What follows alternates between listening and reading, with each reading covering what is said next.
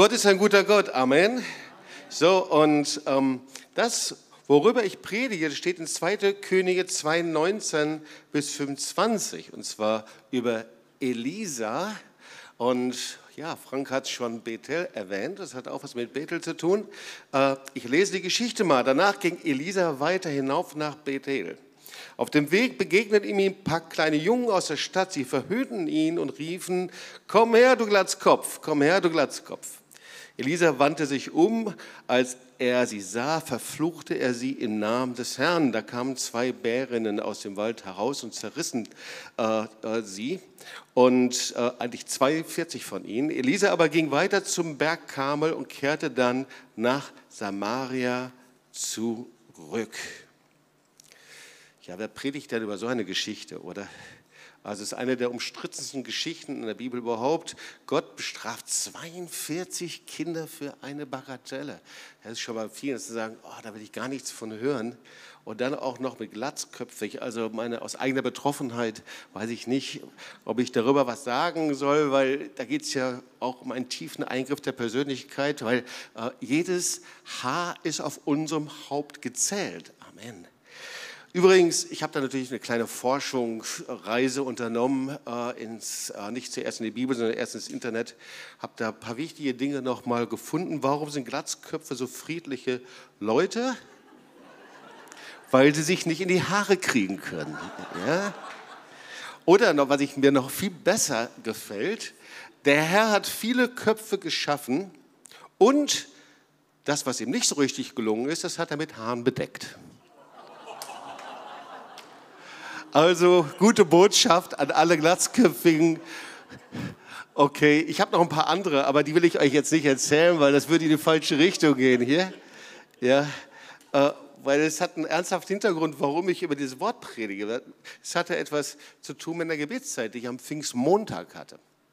So ähm, äh, ziemlich früh und äh, vorher sah ich einen Clip im YouTube von konservativen christlichen Sängern offenbar etwas älter, vielleicht 10, 15 Jahre alt. Und so wie sie sang, machten sie Tanzbewegungen. Und ich fand das ungeheuer lustig, wie das aussah.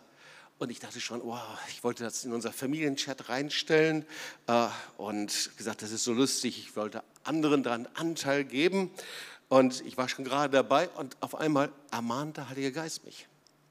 Und er mahnt mich und sagt, stopp, willst du dich wirklich über etwas lustig machen, was andere aus der Hingabe ihres Herzens für mich getan haben. Und dieser Gedanke, das war offensichtlich ein Reden des Heiligen Geistes. Und ich sagte, Herr, was möchtest du eigentlich? Heiliger Geist, worüber sprichst du? Und wo finde ich das in der Bibel? Und der Herr sagte, ey, das, was du gerade vorhast, das ist Spott. Und schau mal, wie ernst ich Spott nehme. Und über jemanden zu spotten und sich lustig zu machen, der mich ehrt mit dem, was er tut, das kann ein böses Ende nehmen. Und ich fing an, Montagmorgen, Pfingstmontag, im Wort Gottes zu forschen. Und der Heilige Geist sprach sehr ernsthaft über ein Thema, das mögen wir nicht so gerne in der Predigt, weil wir mögen gern so Glaube, Faith, Liebe und all diese Dinge. Aber er fing an, auf einmal sehr ernsthaft über ein Thema zu sprechen, über das Gericht, das beim Haus Gottes anfängt. Und er sagte, wow, Jobs, wusstest du, da wo sich jemand lustig macht, erhebt, geringschätzig, spottet über das, was mir heilig ist, dass das mir unendlich viel ausmacht und dass das sogar Gericht nach sich zieht. Das fand ich nicht so lustig, Pfingstmontagmorgen. Könnt ihr euch vorstellen, auf einmal war ich weit weg von der Glatze.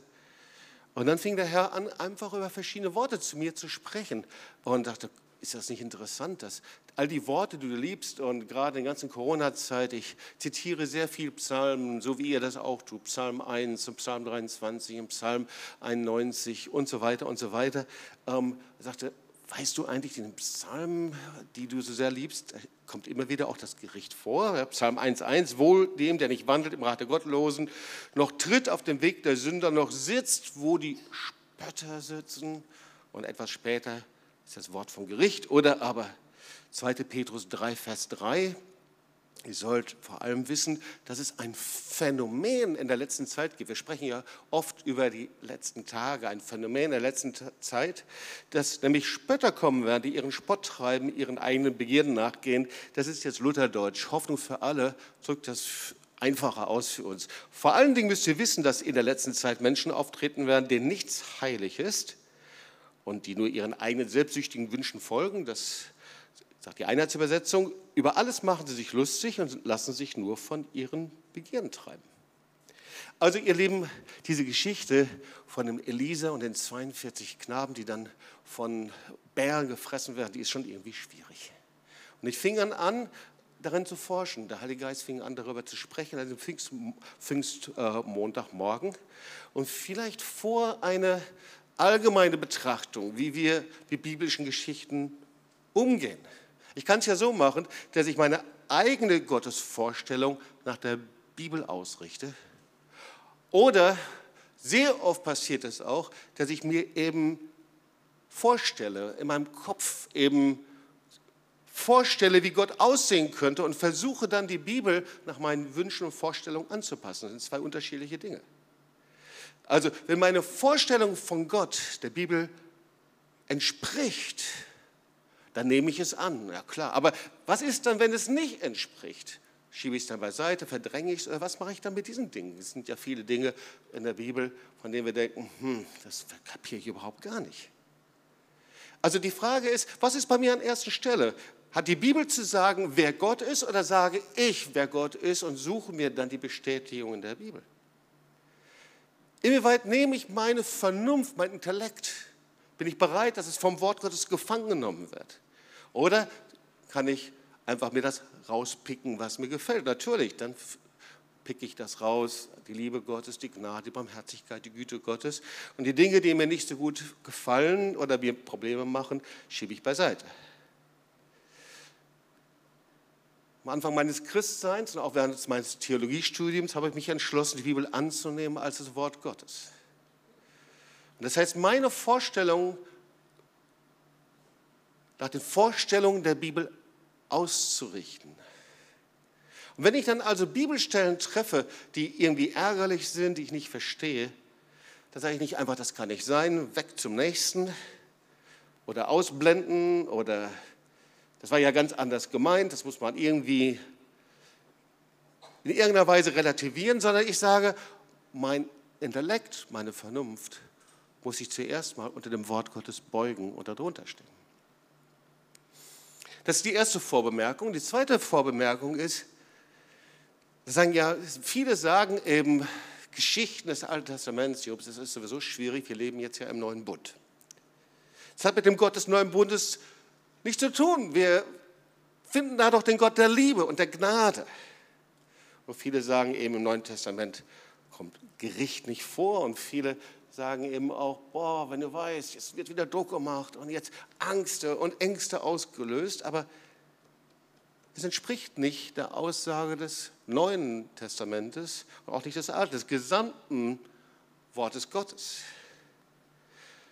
Warum? Weil wir eben dann doch unter einer humanistischen Engführung leiden. Denn das Wort Gottes, das Neue Testament, der neue Bund, den kann es nur geben, weil es das Gericht gibt.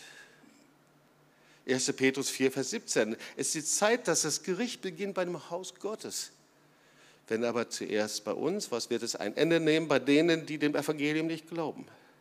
Also, die Geschichte, die wir uns gleich anschauen, die ist für unsere Vernunft ziemlich ärgerlich. Und wenn du merkst, dass du innerlich daran Anstoß nimmst und dich reibst, dann ist das das beste Zeichen, dass der Herr dadurch zu dir reden möchte. Aber deswegen ist es auch wichtig, dass wir sie auslegen. Amen. Also schauen wir uns mal einige Worte an. Ich fand das sehr gut, dass Frank über Bethel gesprochen hat. Wir haben uns nicht verabredet. 2. Könige 2, 19 bis 25, also Bethel. Danach ging Elisa weiter hinauf nach Bethel. Also, den ersten Teil hat Frank schon erzählt. Bethel, 17 Kilometer nördlich von Jerusalem, heißt hebräisch Haus Gottes. Wir haben es eben gerade in der Opferpredigt gehört. Jakob übernachtete an diesem Ort vor seiner Flucht vor Esau auf dem Weg vom Beersheba nach Haran und dann lesen wir, wie er sich lagerte auf seinen Stein. Übrigens, das war mein Text, den ich in meinem theologischen äh, Examen über, im Alten Testament übersetzen musste. Also er lagerte sich auf einen Stein, sieht im Traum einen offenen Himmel mit der Leiter. Die berühmte Geschichte, die in allen Kinderdiensten erzählt wird, von Jakobs und der Himmelsleiter. Und der Herr spricht zu ihm und gibt ihm die ganze Verheißung Abrahams, die wir kennen, 1. Mose 12, 1 bis 3. Interessant, genau hier. Das Land, darauf du liegst, will ich dir und deinen Nachkommen geben. Dein Geschlecht soll werden wie Staub auf Erden, soll es ausgebreitet werden gen Westen, Osten, Norden und Süden. Durch dich und deine Nachkommen sollen alle Geschlechter auf Erden gesegnet werden. Wow, was für ein Ort. Er sagt, Bethel ist ein heiliger, ein wunderbarer Ort. Darf ich mal deine Hand sehen? Was mit euch anderen? Ja.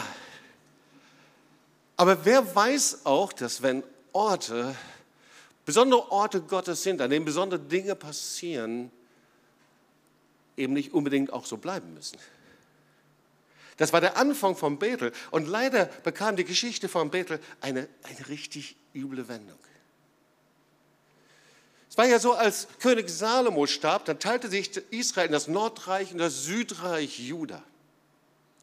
Das Südreich, das hatte die Hauptstadt Jerusalem, da war der Tempel, da war der Opferdienst, das war der Ort der Gegenwart Gottes, Zentrum der Anbetung und alle zogen nach Jerusalem zum Tempel. Und das Nordreich, in dem Jerobiam regierte, na, das hatte nun mal keinen Tempel und hatte kein Zentrum. Und was machten die Menschen? Naja, sie zogen trotzdem in den Süden, sie zogen trotzdem eben nach Jerusalem, um zu Opfern anzubeten. Und König Jerobeam, der, dem gefiel das überhaupt gar nicht. Dem, äh, der sagte, also wenn wir das so lassen, dann wird das Volk des Nordreiches nicht verstehen, dass wir ein Volk sind. So, was macht man, wenn man ein Volk kontrollieren möchte? Man baut eine Mauer, okay? Und so baut er also eine Mauer und was macht man sonst noch? Man schafft irgendwie eine neue Religion oder ein religiöses Verständnis oder wie auch immer. Auch das ist in der Geschichte immer wieder passiert. Und also schuf er zwei Heiligtümer. Und eins in Dan und das andere in Bethel. Das können wir nachlesen, 1. Könige 12, 26 bis 30. Aber Jerobeam machte sich Sorgen. Wenn ich nichts unternehme, sagte er sich, werde ich mein Königtum wieder an die Nachkommen Davids verlieren. Denn wenn das Volk regelmäßig nach Jerusalem geht und im Tempel des Herrn Opferfest feiert, werden die Leute sich wieder ihrem früheren Herrn, dem König von Juda, zuwenden und Rehabeam als König anerkennen. Sie werden mich umbringen und sich wieder der Herrschaft des Königs von Juda unterstellen. Also er hatte da echt ein Problem. Jerobeam überlegte sich, was er dagegen tun könnte. Er ließ zwei goldene Stierbilder anfertigen und sagte zum Volk, ihr braucht nicht länger zum Tempel in Jerusalem zu gehen. Hier ist dein Gott Israel, der dich aus Ägypten hergeführt hat. Das eine Standbild ließ er in Bethel aufstellen, das andere in der Stadt Dan. Damit verleitete er das Volk zur Sünde. In einer großen Prozession zogen die Männer Israels vor dem zweiten Standbild her bis nach Dan. Also er ein, ein goldenes Kalb. Und Bethel wurde auf einmal von einem Ort der Heiligkeit, der Gegenwart Gottes zu einem Ort und einer Stadt des Götzendienstes. Übrigens lernen wir das ja heute immer noch. Falsche Vorstellungen von Gott und Götzenanbetung in einer Stadt, in einem Land haben immer Auswirkungen auf die Bevölkerung ist also nie neutral, ja, wenn es Götzendienst gibt und Götzenanbetung in einer Stadt oder man in einer Stadt zulässt, dass eben Götzendienst und Götzenanbetung immer mehr wird, dann hat es Auswirkungen auf die Bevölkerung. Das müssen wir uns immer wieder klar machen. Das beeinflusst einfach unseren Lebensstil. Das heißt, dieser ganze Lebensstil, wie wir es dann nachlesen, auch im Bethel, da wurde eben dann Hurerei, Lügen, Spotten, sich erheben, all diese Dinge, das war eben sichtbare Symptome dieses Götzendienstes. Oder anders ausgedrückt, wo Gott eben nicht mal eine zentrale Rolle spielt und wo er eben nicht mal im Mittelpunkt einer Gesellschaft, einer Stadt, einer Gesellschaft steht, da kommt eben die Flut massivste Sünde. Also Bethel war eine gottlose Stadt geworden.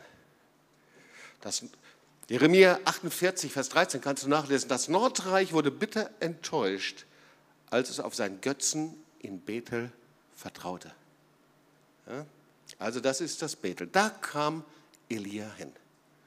Also ein ganz anderes Bethel, das müssen wir wissen, um diese Geschichte zu verstehen. Eine Stadt, in der die Sünde regierte. Und klar, in dieser Stadt gab es einen kleinen Haufen von Dienern Gottes, eine kleine Prophetenschule sehr wahrscheinlich. Man kann es übertragen, eine Gemeinde, ein Werk oder wie auch immer. Sehr wahrscheinlich wurde es von Elia gegründet. Und du kannst dir vorstellen, wie sie verspottet worden sind in diesem Umfeld. Ach, da diese Schüler Elias, da diese kleine Church, dieser kleine Ministry, man kann es auch heute übertragen.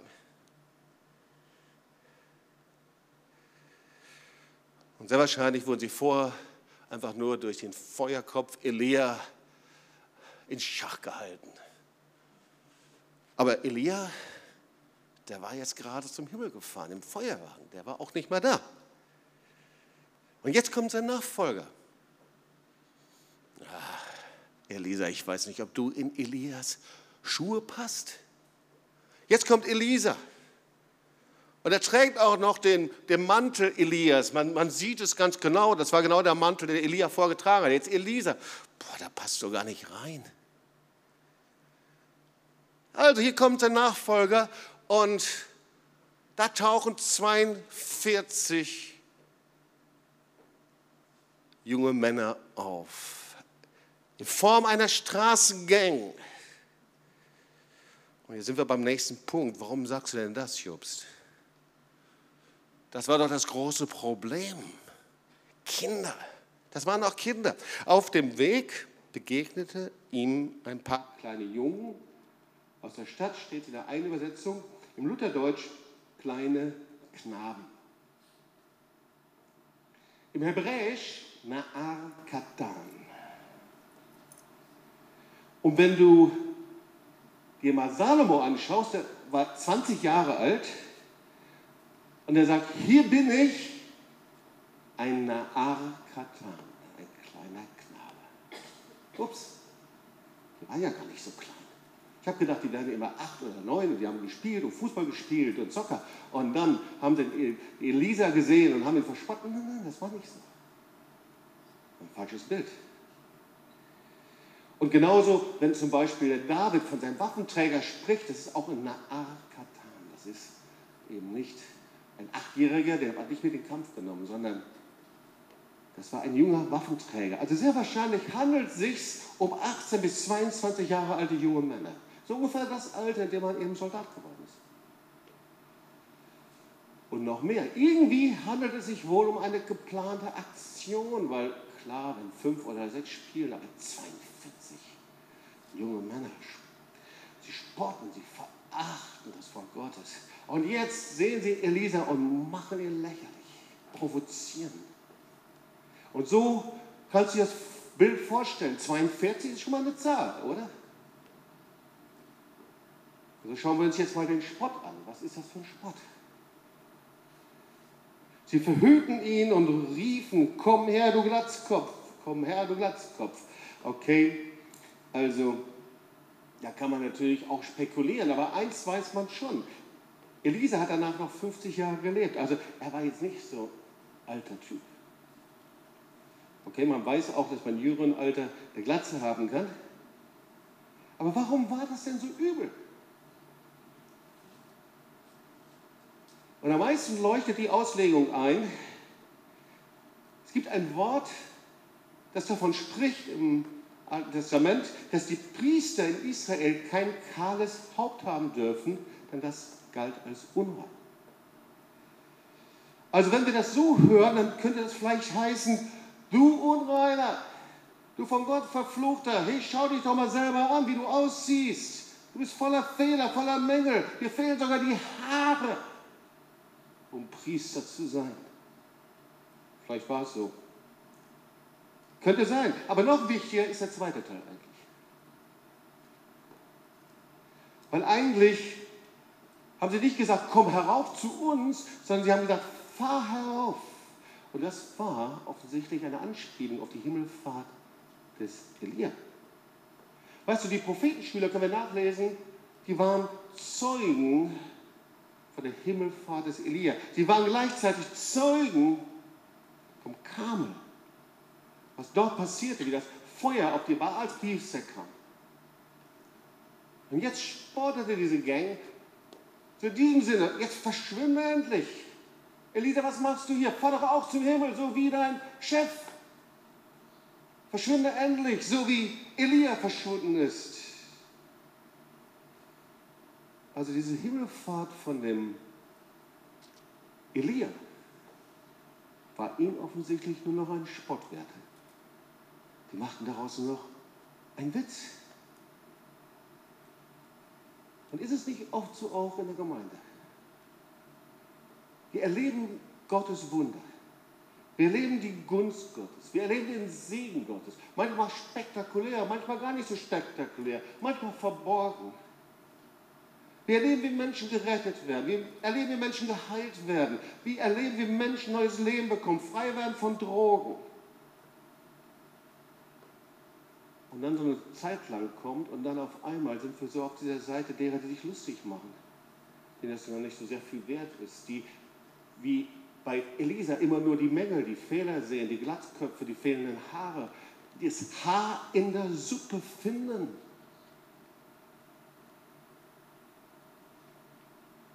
Irgendwie so muss es gewesen sein. So oft finden wir das in der Gemeinde und bei uns. Wir heben uns über das, was uns nicht gefällt. Und dann sind wir auf einmal diejenigen, die agieren und die hassen und gering schätzen, mit allen Mitteln dagegen sind. Ihr Lieben, leider ist es so, es gibt christliche Hasser, Gotteshasser, Reich Gottes Hasser, Reich Gottes Spötter. Und ich möchte nicht dazugehören, du auch nicht. Diese jungen Männer, die haben sich erhoben, sie haben sich lustig gemacht, sie haben allem widerstanden, was Gott heilig ist. Und hinter entsteht eine ganze Atmosphäre, eine ganze Stadt, die Götzen anbeten. Und so schauen wir uns mal den nächsten Punkt an, diese Verfluchung. Elisa wandte sich um. Und als er sie sah, verfluchte er sie im Namen des Herrn. Da kamen zwei Bären aus dem Wald heraus und zerrissen 42 von ihnen. Verfluchen, das haben wir ja schon gelernt in 1. Mose 12, 1 bis 3. Wir haben so oft die Lehren schon davon gehört hat ja unterschiedliche Wortbedeutungen. Und hier die hebräische Wortbedeutung von verflogen ist Kalal. Wir haben gelernt, dass dieses Kalal, das hat etwas mit der Bedeutung geringschätzig zu tun. Gering achten, unbedeutend. Es hat nicht diesen Ewigkeits, diesen heavy Ewigkeitswert von Fluch. Und ich lese daraus, dass Elisa ihnen nicht den Tod an den Hals gewünscht hat, sondern ich, ich lese heraus, dass Elisa sie der Gerechtigkeit Gottes übergeben hat. Und wir kennen das und diesen Vorgang auch aus dem Neuen Testament. Also manchmal ist es ganz schön schockierend, was man im Neuen Testament liest. Wie gesagt, wir sind ja sehr schnell dabei, die Dinge dann rauszuschieben. 1. Korinther 5, 3 bis 5. Ein, da hat die Gemeinde Korinth große Probleme. Ein Mann der Gemeinde hat die Frau seines Vaters, so steht es da, Unreinheit, Perversion. Ich will es nicht weiter beschreiben, aber irgendwie meinte er einfach, ja, er könnte so weiterleben wie bisher. Man hat versucht, ihn zu korrigieren, zu helfen, das hat nicht funktioniert. Und dann sagt Paulus was ganz Heftiges. Ihr sollt ihn Satan übergeben zu Verderben des Fleisches, auf dass sein Geist gerettet wird. Heftig, oder? Also das Gericht spielt schon eine Rolle im Neuen Testament. Offenbarung, so vielen Kapiteln.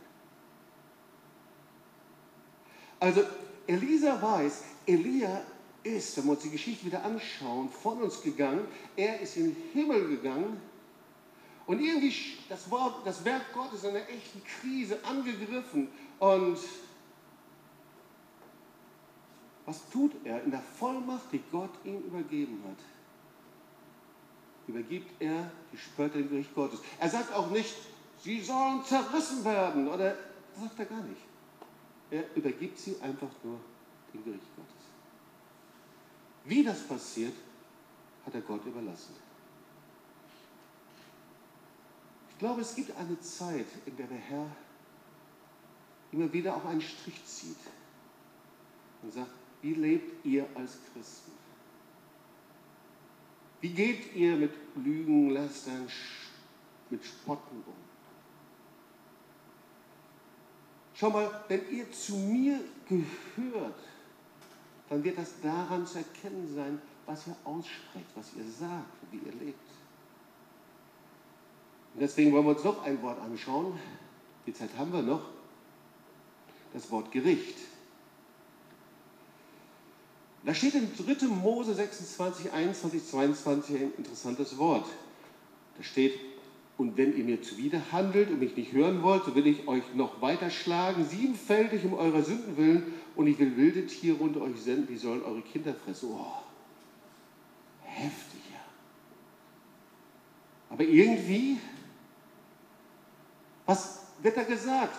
Hey, wer mir widersteht und wer immer wieder nicht hören will und nicht hören will, da gibt es Konsequenzen. Gott hält sein Wort. Und Gott sei Dank schauen wir auf Jesus, na klar. Und wenn du Jesus dein Leben übergeben hast, dann weißt du, du bist durch seine Gnade gerettet. Wenn du von Jesus gerettet bist, dann nimmst du Vergebung an. Du kannst dich darauf verlassen, dass der Teufel dich nicht mal angreifen darf und dass du ihn überwinden kannst durch das Blut des Lammes. Du weißt, niemand kann dich aus seiner Hand reißen. Diese Worte gelten. Wer weiß, dass diese Worte gelten? Ja, das wissen wir.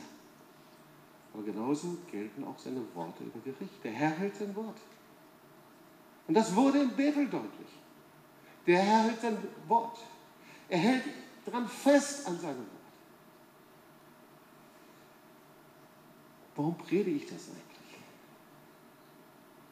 Ihr Lieben, als ich diese Absatz studiert habe, ich komme wieder zurück an den Pfingstmontagmorgen, betete, hatte Zeit mit dem Herrn, intensive Gegenwart des Heiligen Geistes. Da sagte der Heilige Geist zu mir, was ihr verloren habt in der heutigen Zeit, das ist die Furcht vor dem heiligen Gott. Was wir in der Zeit verloren haben, eine heilige Furcht Gottes, nicht Angst, eine heilige Furcht Gottes vor dem Gott, den Schöpfer des Himmels und der Erden, der ein Wort spricht und es geschieht, voller Barmherzigkeit, voller Gnade, aber der trotzdem ein Gott ist, der uns im Gericht Gnade gibt. Von irgendwo anders. Weißt du, man tut so schnell die Worte weg und sagt, es ist alttestamentlich. Aber hey, schau mal in die Offenbarung hinein, was dort steht. Da sind diese Bären überhaupt gar nichts dagegen. Da wird die Posaune geblasen. Die Menschen rufen, ihr Berge fallt über uns. Wir können uns nicht verbergen vor dem Zorn. Aber die taten nicht Buße. Überall im Neuen Testament. Gott ist ein heiliger Gott. Und wir sollten aufhören, ihn mit der Liebe Gottes auszuspielen. Ich höre viele innerlich, die sagen, ja, aber Jobs, er ist doch ein Gott der Liebe. Und wir spielen die beiden Dinge miteinander aus. Aber es bleibt, Gott ist ein heiliger Gott. Das Wort Gottes sagt, jeder wird vor seinem Richterstuhl treten. Und diese jungen Männer, diese Gang, wer es auch immer war, diese 42, spöttert, ihnen waren die Taten Gottes lächerlich. Sie machten sich lustig über den Mann Gottes. Das Wort Gottes war für sie lächerlich. Und ihr Lieben, die Tatsache, dass in uns so viel aufsteht und wir uns so oft ärgern an dieser Geschichte, ist vielleicht, dass wir so wenig Ahnung haben von der Furcht Gottes und von seinem Gericht. Jesus hat ganz anders gesprochen. Fürchtet vielmehr den, der Leib und Seele verderben kann in der Hölle. Matthäus 10, 28. Das kommt aus dem Mund Jesu im Neuen Testament. Und der Liebe Gottes, Ihr Lieben, die Liebe Gottes ist nicht die Liebe eines alten Opas, der senil und dement ist. Die Liebe Gottes ist sehr aktiv. Und Gott hatte Bethel schon vorher gerufen, immer wieder. Die Menschen von Bethel, die waren auf dem Karmel gewesen, als Gott das Feuer vom Himmel fallen ließ. Aber es hat keine Auswirkung gehabt. Der Herr hat Bethel zur Buße gerufen, immer wieder neu. Aber sie haben die Hand Gottes ausgeschlagen. Der Herr ist gnädig Menschen, die nach ihm rufen. Aber das ist erst der Anfang. Ihr Lieben, wenn man sagt, wo bleibt die Liebe Gottes? Hey, Gott will nicht, dass Menschen gerichtet werden. Gott will nicht, dass Menschen in der ewigen Verdammnis landen. Gott will, dass wir gerettet und selig sind. Deswegen hat er den Himmel geöffnet und seinen Sohn gesandt. Darum ist Jesus am Kreuz von Golgatha gestorben. Ihr Lieben, ohne Gericht ist die Erlösung ungültig. Darum ist Jesus gestorben. Die größten Sünden können abgewaschen werden. Der größte Sünder kann völlig erneuert werden. Die verlorensten Menschen können mit Gott Frieden finden. Gott will, dass allen Menschen geholfen wird und sie zur Erkenntnis der Wahrheit kommen. Aber wer diesen Weg nicht gehen will, dem kann Gott auch nicht helfen. Die Frage ist, was machen wir mit dieser Liebe Gottes? Was machen wir damit? Und ich möchte dir zu Ende der Predigt einige Fragen stellen, dass wir dann gemeinsam beten können. Erstens, Entdeckst du vielleicht in dir diese fehlende Furcht Gottes, dass du mit den Dingen, die Gott heilig sind, die wertvoll sind, dass wir so laissez-faire damit umgehen, ob es ist oder nicht. Und die Bibel nennt das Sünde. Wir verletzen die Heiligkeit Gottes. Vielleicht ist das der Grund, dass so oft wir das Empfinden haben, die Hand Gottes ist so weit weg. Wo ist die Gegenwart Gottes? Und er möchte zurückkommen mit der Kraft des Heiligen Geistes. Ich auf jeden Fall am Pfingstmontag, ich musste mich beugen und sagen, vergib mir, Heiliger Geist, das, was dir so wertvoll und kostbar ist. Ich hätte um ein Haar, um einer äußeren Form willen, hätte ich mich um ein Haar darüber erhoben und lustig gemacht. Die zweite Frage ist, wie reagierst du auf diese Botschaft des Gerichts? Ich weiß, das ist ziemlich ungewöhnlich, wir mögen andere Dinge. Aber weißt du, jeder Mensch wird vor Gott dem Richter stehen. Ohne Gericht gibt es keine Gerechtigkeit und Gnade. Ohne Gericht wird der Opfertod Jesu und die Erlösung sinnlos. Ohne Gericht und Gerichtsurteil muss das Evangelium nicht mehr verkündigt werden. Und nur das Gericht Gottes macht das Evangelium zur guten Botschaft. Wusstest du das? Sonst brauchen wir gar kein Evangelium mehr. Das Gericht ist die Grundlage für die Gerechtigkeit Gottes. Deswegen ist Jesus ans Kreuz gegangen. Deswegen können wir gerecht werden durch sein Blut, allein durch seine Gnade und nicht durch unsere Taten. Aber da, wo wir Gottes Gericht leugnen, relativieren, ablehnen, da machen wir seinen Heilsplan wertlos. Und da sind wir oft auch Verführungen und Verführern auf den Land gegangen. Vielleicht gehören wir auch zu den Spottern. So leicht. Vielleicht ist es verborgen, vielleicht ist es ein sich lustig machen, Geringschätzung gegen dem Wort Gottes. Symptome einer Gesellschaft, die ihren goldenen Kälbern dient.